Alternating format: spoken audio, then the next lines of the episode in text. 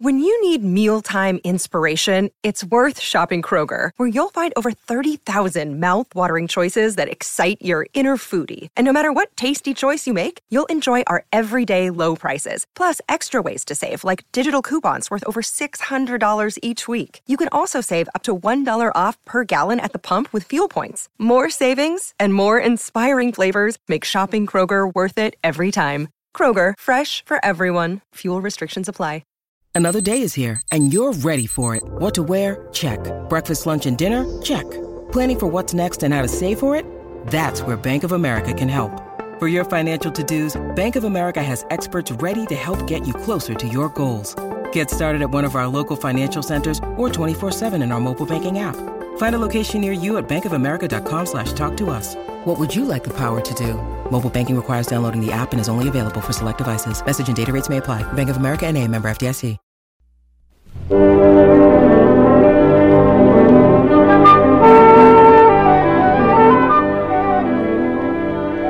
Es una espléndida tarde de verano en 1934, pero en cierta habitación interior del Instituto para Investigación Psíquica de Londres reina la penumbra.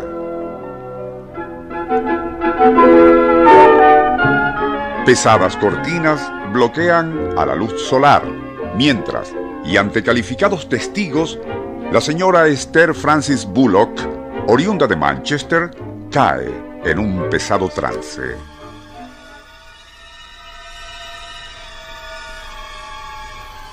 Transcurridos varios minutos, el rostro de esa sencilla ama de casa comienza a sufrir una transformación.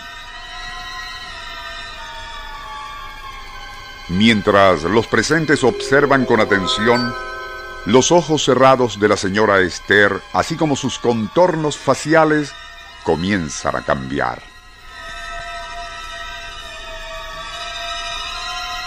La piel, algo marchita y más bien pálida, se vuelve tersa, adquiriendo un tinte bronce oliva. El cabello, hasta entonces rizado y castaño claro, se va tornando lacio y oscuro. Donde media hora antes había un rostro maduro y típicamente sajón, ahora todos pueden ver el de una joven asiática. Es, según lo declaró después la señora Bullock, como lucía ella en una vida anterior.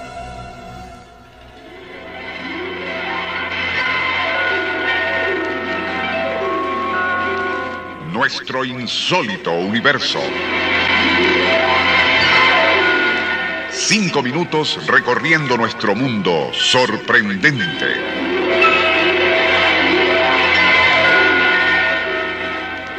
Para quienes creen en la reencarnación, el caso de la señora Bullock, relatado al inicio y muy famoso en círculos esotéricos, sería una prueba concreta de que existe la transmigración de las almas.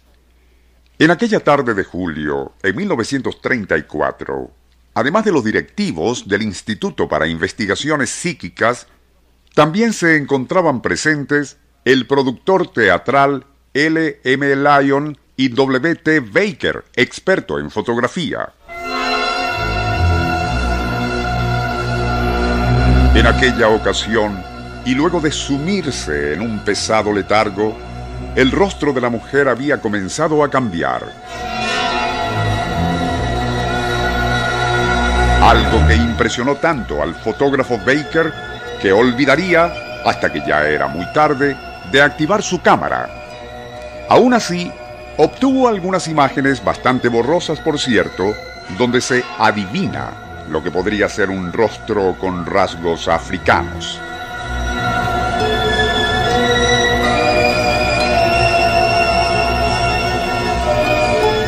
Algo que, a pesar de todo, fue mostrado en un foro internacional sobre experiencias extrasensoriales que tuvo lugar en Oslo, Noruega, a mediados de 1936.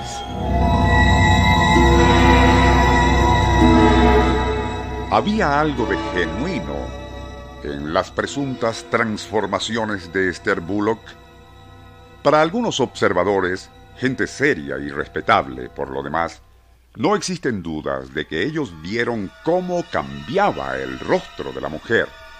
Para otros, aquello no era más que una típica autosugestión inducida por la fama de la señora Bullock, el ambiente donde tenían lugar las sesiones y, por encima de todo, el deseo de muchos de los testigos de ver lo que la presunta reencarnacionista quería que ellos contemplaran. Para quienes duden de lo anterior, allí está el caso de Sir Arthur Conan Doyle, un hombre culto, inteligente y creador del personaje de Sherlock Holmes, legendario detective de ficción, famoso por sus agudos poderes de observación y deducción. Aún así, Sir Arthur fue increíblemente embaucado por dos niñitas quienes le hicieron creer que habían tomado fotos a diminutas hadas que vivían entre las flores de un jardín. Email insólitouniverso.hotmail.com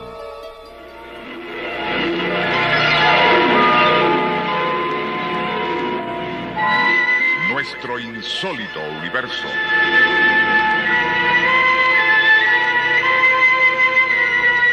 Libreto y dirección Rafael Silva. Operador Francisco Enrique Mijares.